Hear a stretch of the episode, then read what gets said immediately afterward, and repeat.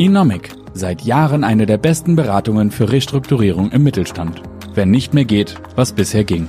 Wir schaffen Zukunft. Verehrte Zuhörerinnen, verehrte Zuhörer, wir begrüßen Sie heute zur ersten Folge des Enomic Podcasts. Am Mikrofon sind heute Despina Borelidis und Martin Hammer, CEO von Enomic.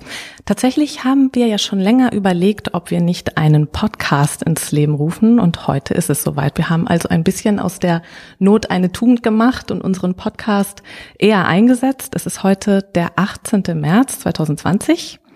Und wie Sie wissen, aktuell ist der Coronavirus Thema Nummer eins. Das ist er heute auch bei uns.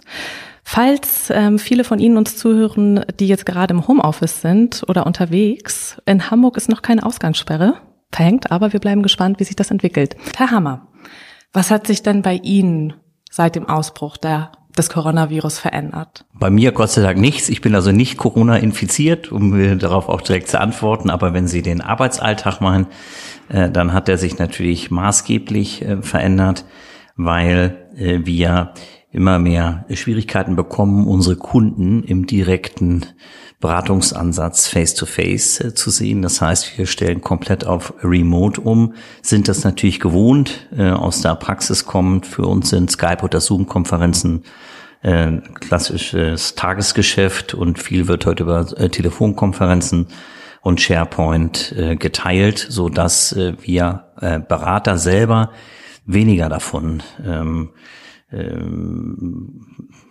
also weniger Probleme damit haben. Aber unsere Kunden äh, muss man äh, sicherlich in unterschiedliche Kategorien einteilen.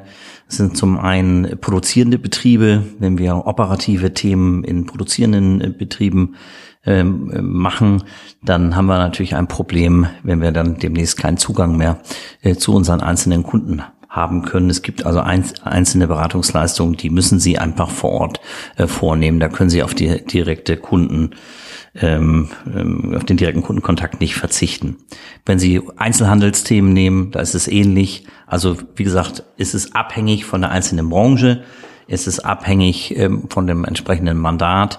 Wir als Berater äh, arbeiten seit vielen Jahren äh, im Prinzip mit dem Laptop und äh, sind da relativ flexibel. Nun verfolgen Sie natürlich das Tagesgeschehen mit. Kurzarbeit ist ein Thema, Steuererleichterung. Was halten Sie denn bislang von der Wirtschafts- und Finanzpolitik der Bundesregierung? Meinen Sie, die aktuellen Maßnahmen, also das milliardenschwere Hilfsprogramm oder die steuerpolitischen Maßnahmen, reichen die, um die Auswirkungen der Pandemie abzumildern oder um sie abzufedern? Also erst einmal, um in ähm, den Worten von unserer Bundeskanzlerin äh, äh, zu äh, zitieren, die, die Maßnahmen sind ja alternativlos. Deutschland steht im Moment und äh, zwar nicht nur an einem Abgrund, sondern erstmal stehen wirklich, steht die gesamte Industrie.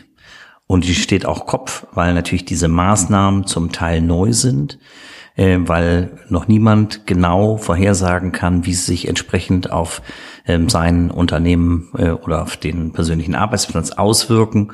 Ähm, und insofern ist ähm, äh, zurzeit, glaube ich, eine relativ große Unruhe. Ähm, äh, und wir merken an den eigenen Anfragen, die wir bekommen, dass ähm, viele Leute ohne wirklichen Plan herumlaufen. Klar, Viele Firmen haben Kurzarbeit beantragt. Das, äh, denke ich, ähm, äh, ist äh, auch das Gebot der Stunde. Zu den Steuererleichterungen gibt es natürlich äh, die ersten Empfehlungen, aber auch die müssen erst einmal so umgesetzt werden, dass sie nachher liquiditätswirksam beim Kunden werden. Ähm, ich denke, da ähm, ist die Bundesregierung aber auf dem richtigen Weg. Und ähm, was äh, das milliardenschwere Hilfsprogramm äh, angeht, so ist auch dies alternativlos. Allerdings hat ja die KfW ihr Kreditprogramm von 450 auf jetzt 540 Milliarden, also um 90 Milliarden erhöht. Ähm, wir haben Zweifel, ob diese 90 äh, Milliarden Gesamtkreditierung oder zusätzlicher Gesamtkreditierung ausreichen wird äh, für die Krise, die wie ein Tsunami auf uns zurollt. Ähm, des Weiteren haben wir natürlich im Moment die Situation, dass diese äh, rückverbürgten oder mit Rückbürgschaften versehenen KfW-Kredite äh, nur zu 80 Prozent pro Kunde gegeben werden. Ähm, das heißt, 10 bis 20 Prozent des Kreditrisikos soll die Hausbank äh, oder finanzierende Sparkasse in ihr eigenes Exposure nehmen und damit eben auf eigenes Risiko. Ich habe ganz große Zweifel, ähm, dass sich diese Praxis äh, durchsetzen wird, weil einfach das Risiko ähm, für die einzelne Banken, ähm, die einzelne Bank ähm, so groß sein wird, dass zum Beispiel die führenden Banken, wenn sie jetzt 10 Milliarden vergeben, äh, dann ja trotzdem ein Restrisiko von ein oder zwei Milliarden haben. Nun werden in dieser Woche, so wie ich gehört habe, Gespräche in Brüssel geführt, dass die Rückverbürgung auf 100 Prozent aufgestockt werden soll, so dass die Banken praktisch zu 100 Prozent dem kreditsuchenden Unternehmen äh, eine, einen rückverbürgten ähm, Kredit ähm, übergeben können. Aber da sind wir natürlich äh, bei einem ganz äh, maßgeblichen weiteren Problem. Es hilft jetzt äh, ohne jede Frage zur Liquiditätssicherung. Denn, da zitiere ich mal einen ähm, äh, Kollegen, den Herr Michailov, der heute so schön geschrieben hat bei LinkedIn, es werden zurzeit nicht ähm, die Unternehmen äh, gewinnen, die das beste Geschäftsmodell haben, sondern ausschließlich die, die ihre Liquidität sichern können. Also das, äh, diese milliardenschwere Kredite, die werden ähm, helfen, aber sie werden natürlich auch nachhaltig negativ aus meiner Sicht die Wirtschaft prägen. Ich will Ihnen einfach ein konkretes Beispiel aus der Praxis geben. Ein gesundes Unternehmen, das 100 Millionen Umsatz erwirtschaftet, und äh, einfach exemplarisch 30 Millionen Kreditvolumen bei unterschiedlichen finanzierenden Instituten vorhält. Ähm, selber aber ein operatives Ergebnis, also ein EBITDA von 10 Millionen erwirtschaftet, hat sozusagen eine Dreifachverschuldung oder ist dreifach ähm, äh, ge geleveraged. Ähm, das heißt 30 Millionen Verschuldung zu 10 Millionen operativem Ergebnis. Was passiert denn jetzt? Jetzt wird dieses Unternehmen einen Kreditantrag stellen, wird vielleicht 10 Millionen zusätzliche Kreditlinie beantragen. Ähm, dann hat es 40 Millionen Kreditlinie, wird natürlich die jetzige Krise überleben, aber ähm, es hat ja trotzdem 10 Millionen mehr Kreditschulden, die irgendwann zurückbezahlt werden muss.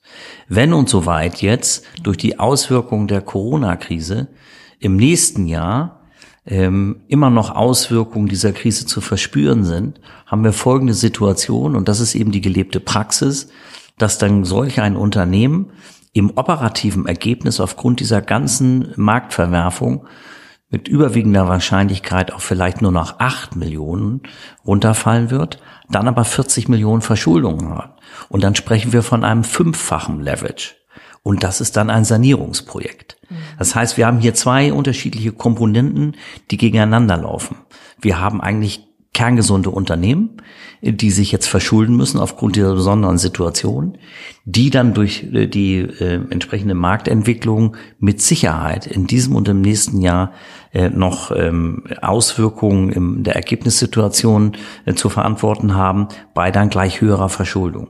Das heißt, die wirkliche Auswirkung äh, dieser äh, ganzen Kreditierung wird erst im Jahr 21 und 22 ähm, mit voller Härte äh, durchschlagen.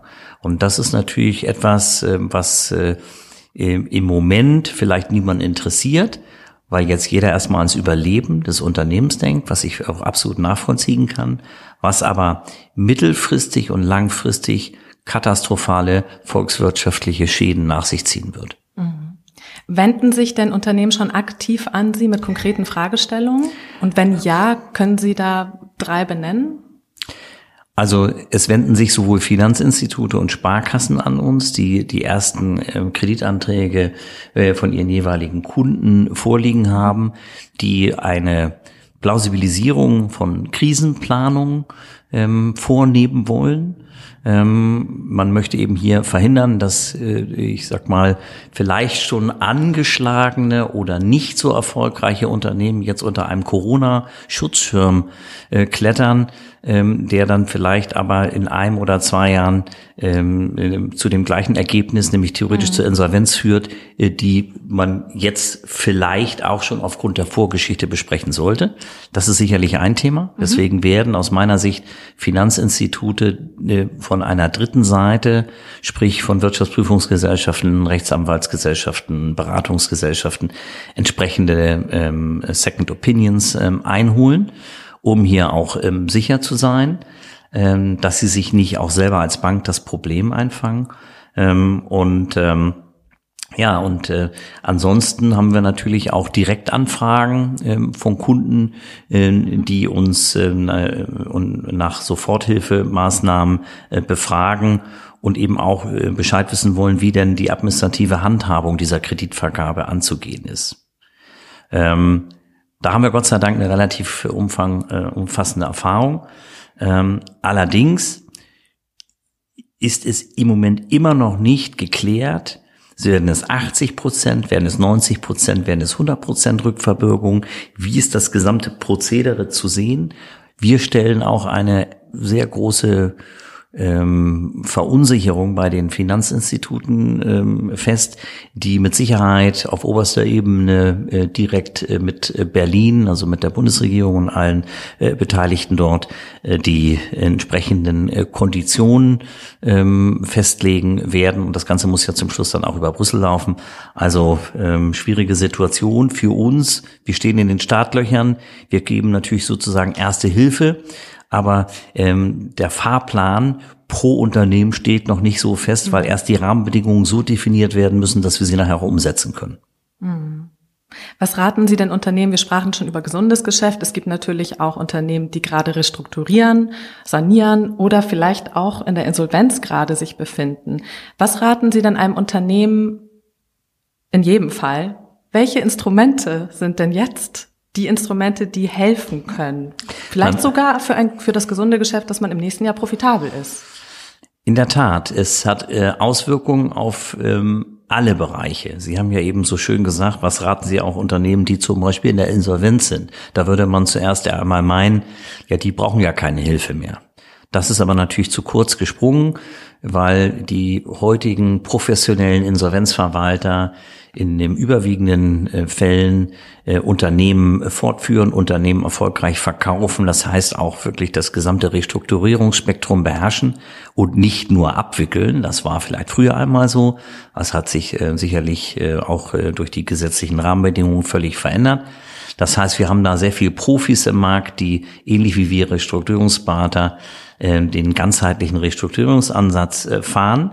Auch die wird es betreffen weil wir zum Beispiel selber im Moment auch Unternehmen betreuen, ähm, die in der Insolvenz ähm, äh, fortgeführt oder die aus der Insolvenz fortgeführt werden ähm, sollen, die aber zum Beispiel Tier One oder äh, Tier Two Lieferant für Volkswagen sind. Nun haben wir ja aus der Presse gerade entnommen, dass Volkswagen am Freitag sämtliche Werke mhm. in Europa schließen wird. Mhm.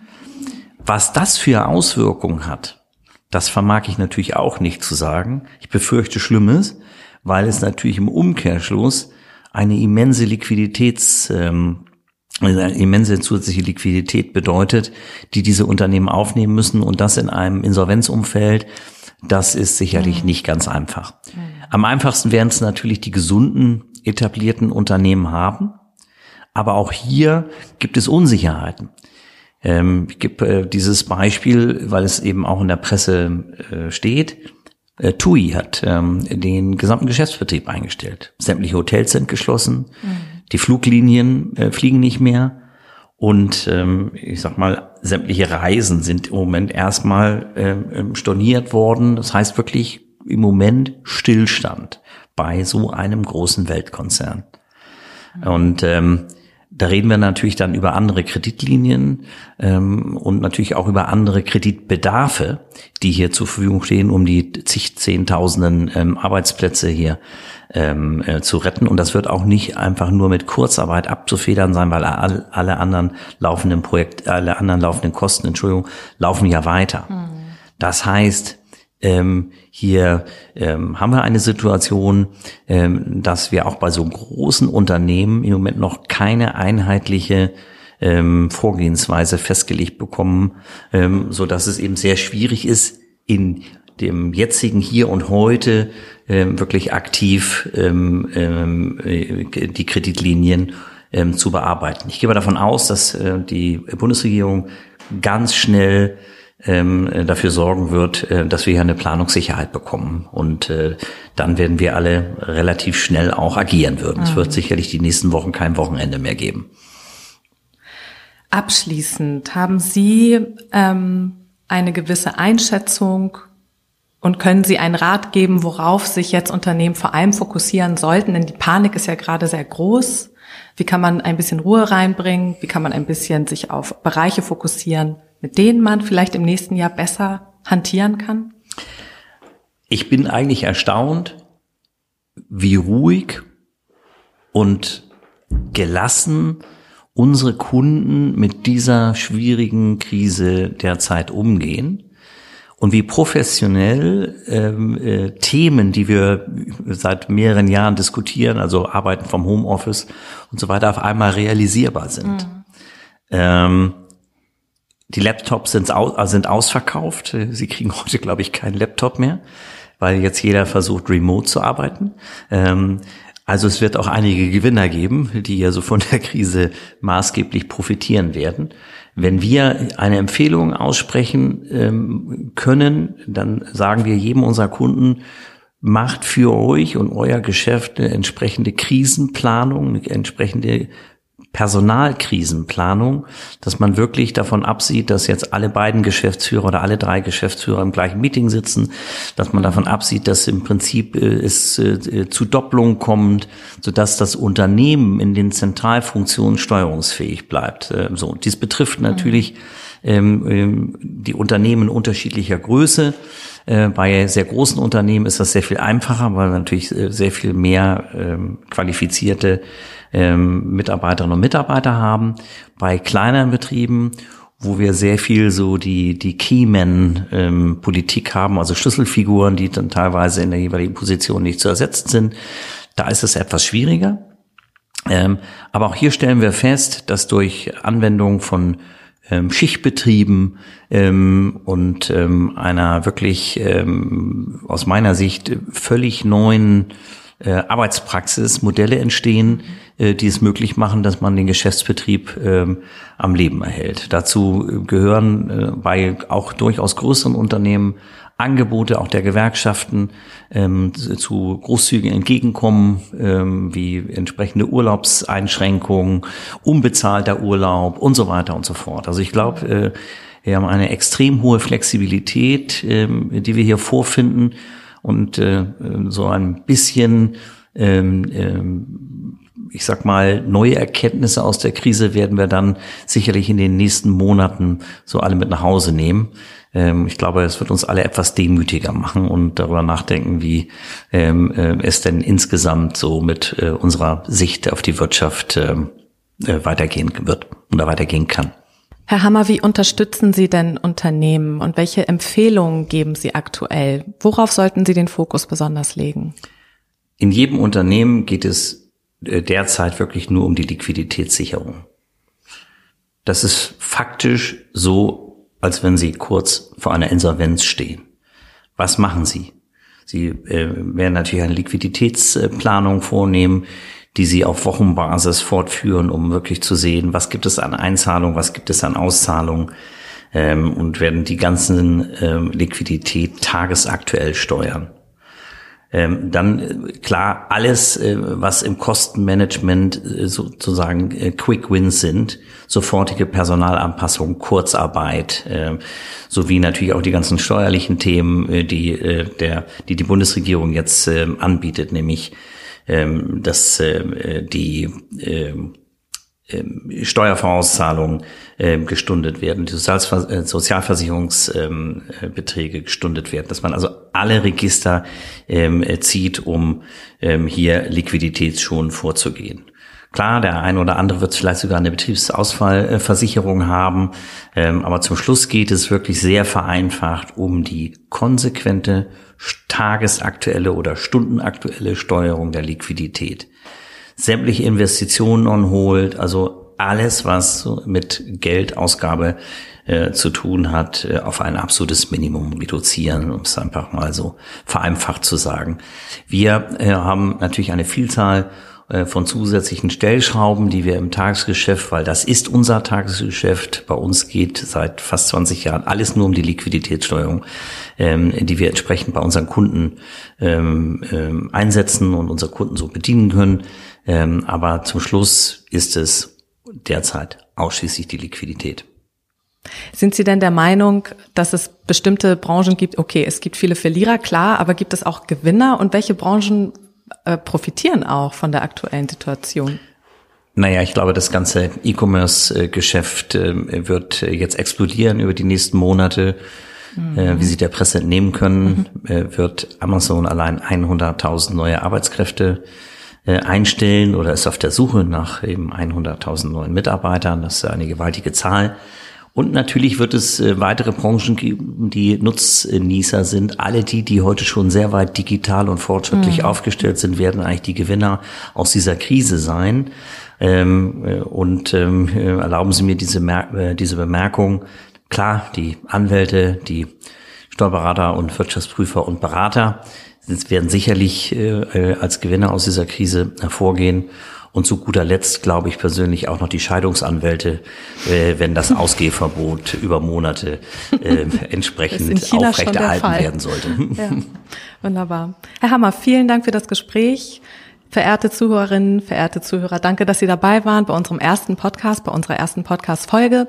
Wir halten Sie gern auch in Zukunft auf dem Laufenden, schalten Sie gern wieder ein. Ähm, in der Zwischenzeit freuen wir uns natürlich über Ihr Feedback an kontakt.enomic.com. Bleiben Sie gesund. Inomic. Seit Jahren eine der besten Beratungen für Restrukturierung im Mittelstand.